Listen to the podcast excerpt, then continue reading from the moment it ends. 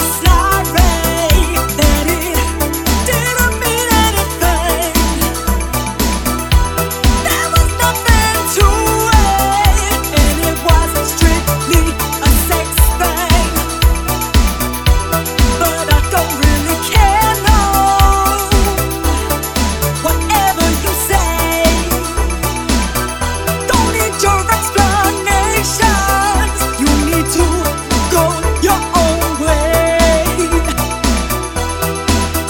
to go back out, and I think too soon to move.